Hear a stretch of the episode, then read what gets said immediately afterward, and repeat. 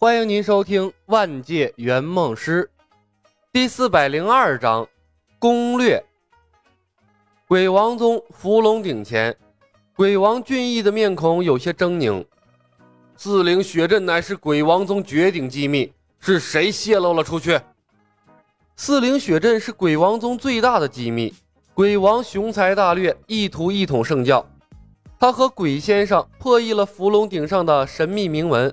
发现四灵血阵足以对抗青云门的诛仙剑阵，鬼王宗的一切计划便围绕着四灵血阵秘密展开了。但现在四灵血阵刚开始筹划，奎牛也才觅得行踪，什么都没干呢，就被曝光了。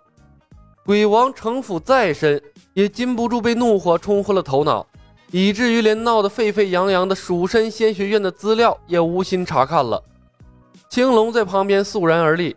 抚摸着手上的，抚摸着手上的乾坤清光戒，一言不发。黑纱蒙面，鬼王宗最神秘的鬼先生放下了手里厚厚一叠关于仙学院的情报，叹息一声：“宗主，四灵血阵泄露一事，或许和鬼王宗无关。”鬼王转过头来：“什么意思？”宗主，不止鬼王宗一家焦头烂额。鬼先生把手里拿着的情报递给了鬼王。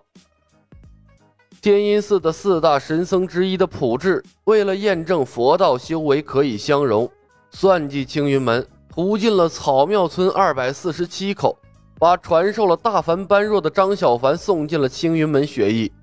焚香谷云一兰勾结南疆巫族，企图复活兽神，一统天下。懒洋洋缩在椅子上的玄武不屑地哼了一声。哼，天下乌鸦一般黑，什么正派魔教，没有一个屁股是干净的。鬼王翻动着手里的情报，越看越是震惊。这些事情调查过吗？哪些是真的，哪些是假的？哼，连我鬼王宗的隐秘伏龙鼎一事都被爆得一清二楚，遑论其他门派。鬼先生冷笑：“宗主。”是真是假已经不重要了。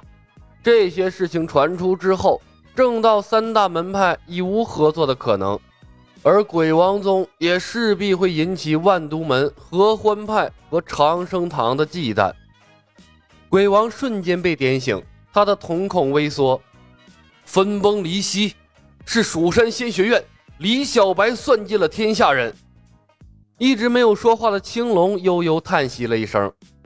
蜀山仙学院唯恐天下不乱啊！鬼先生说道：“把阴谋，把阴谋堂堂正正摆在阳光之下，变成了阳谋。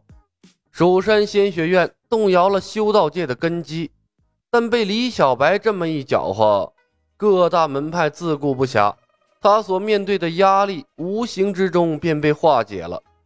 李小白此人颇为高明。”鬼王凝视着伏龙鼎，眉头紧锁。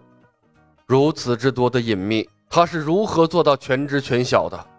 蜀山派真的只有明面上的那几个人吗？蜀山仙学院全民修仙，万经之祖，可怕！蜀山派怕是要谋夺天下。青龙问：“宗主，我们接下来怎么办？”正道中人怕是不会坐视我们捕捉魁牛、祭炼四灵血阵的。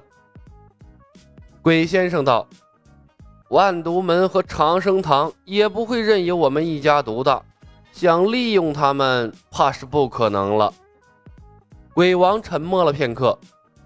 碧瑶和幽姬在蜀山的队伍中。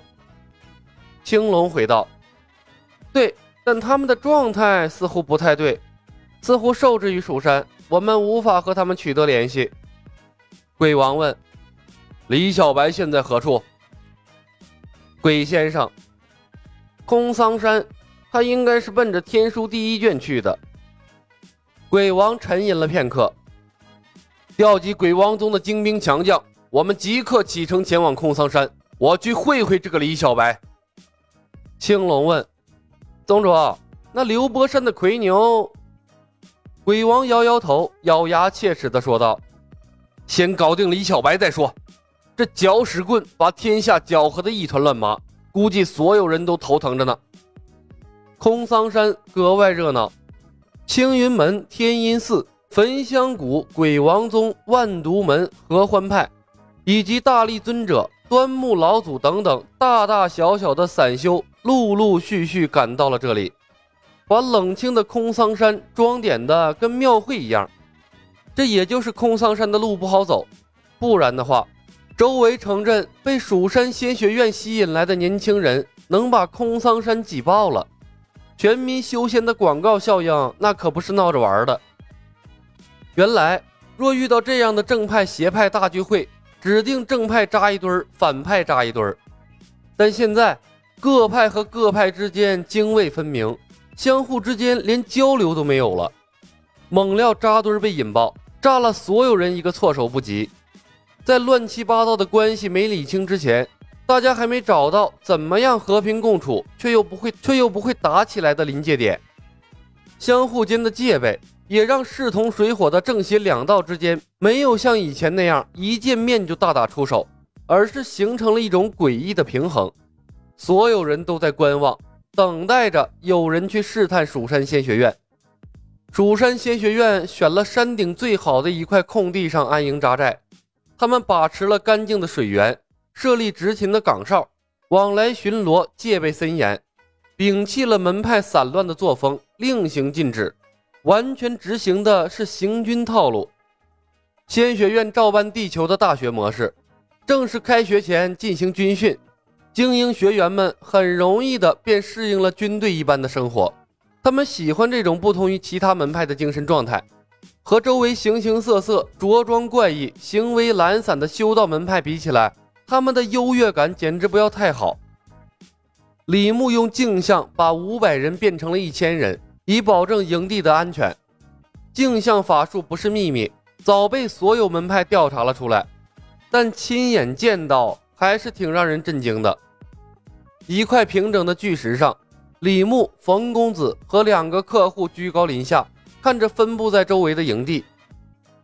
大师兄，这次真的捅了马蜂窝了。叶鹏的眼睛爬满了血丝，声音还有些沙哑。这一段时间，他看似风光，但是承受的压力非常大，好几天都没有睡觉了。他完全没想到李牧会这么疯狂，把所有门派的隐私揭了个底儿掉，没有给任何一个门派留一分颜面。这一次是真的和天下人为敌了。不捅马蜂窝，我们才危险呢。到时候来的就不是这点人了。李牧笑笑安慰客户：“放心好了，把水搅浑，我们才有机会当老大。”叶鹏看了李牧一眼，他也不知道该说什么。面对眼前纷繁复杂的情况，他连个有效的建议都提不出来。大师兄，一下来了这么多门派，我们怎么找天书啊？叶鹏有些懵波。天书第一卷本来是最好拿的。万福古库没什么强力对手，按部就班进去滴血洞找到天书，拓印下来就可以了。现在倒好，所有的门派全都招惹来了。圆梦师硬生生把一个简单的任务做成了地狱级别，简直是日了狗啊！当然是让他们帮我们找了。万福古库里有黑水玄蛇，我可不想进去跟那玩意儿硬碰硬。李牧摇摇头，对叶鹏伸出了手。把幻影神功给我。叶鹏一脸茫然的把幻影神功递给了李牧，李牧接过，冯公子适时递上了一支箭，箭杆上绑着一封信。李牧弯弓搭箭，随意的朝营地外不同的方向射了出去。他根本不关心箭射到了什么地方，他就是丢出去一块石头，都会有人捡起来分析分析，更别提射出去的箭了。不一会儿。李牧就射出了十多支，早有人捡起了插在地上或者树干上的箭枝，拆开了箭上的信后，便匆匆地跑回了各自的门派。信上写的什么？柳三元奇怪地问。攻略。李牧淡淡应了一声，随手又射出了一支箭。柳三元想了想，从冯公子的箭囊里掏出了一根箭，解下了上面的信件，展开。只一眼，他的眼珠子突的瞪大了。白色的纸上赫然写着：“蜀山仙学院无私分享滴血洞探宝攻略，天书第一卷获取方法。”本集已经播讲完毕，感谢您的收听。喜欢的朋友们，点点关注，点点订阅呗，谢谢了。